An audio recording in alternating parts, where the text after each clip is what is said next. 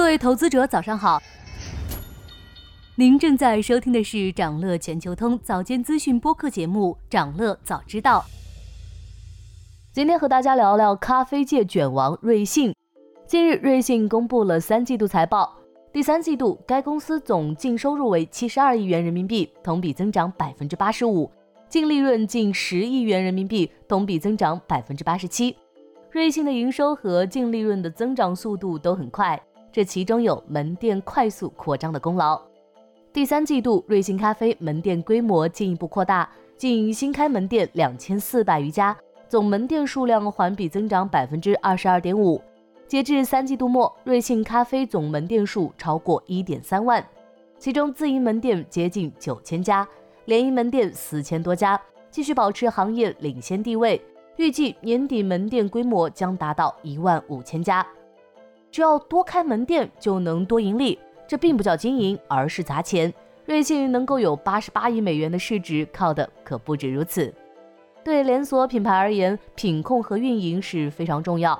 我们先说瑞幸的品控，瑞幸建立了全自动智慧型咖啡烘焙基地，同时瑞幸对产品研发、供应链管理、仓储物流等环节进行把控，控制口味的同时，尽量压缩成本，放大效能。除了品控、运营方面，瑞幸也是花了大心思。第三季度，瑞幸自营门店收入超五十一亿元人民币，利润近十二亿元人民币，利润率百分之二十三点一，和上年相比下降超过三个百分点。但高速扩张并卷同行的前提下，能在快消饮料行业中保持不错的利润水平，瑞幸的运营能力还是比较好的。除了这些，瑞幸的营销能力也比较出色。在跨界联名方面取得多次成功。第三季度与贵州茅台联名的酱香拿铁刷新瑞幸咖啡单品记录，单日销量五百四十二万杯，单品销售额突破一亿元。近期推出的马斯卡彭生酪拿铁与经典动画 IP 猫和老鼠联名，首周单品销量也突破一千六百多万杯，再登上微博热搜。不过营销不可能每次都成功。近日，瑞幸和茅台联名推出的酱香拿铁红杯在市场上反响平平。诚然，在品控、运营、营销这些方面，瑞幸都做得不错。第三季度的财报也很出色，但有些对手还是能给瑞幸带来不小的压力。瑞幸以九点九元的低价抢市场，掀起咖啡界的内卷。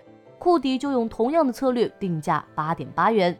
值得一提的是，库迪的创始人也是瑞幸的创始人。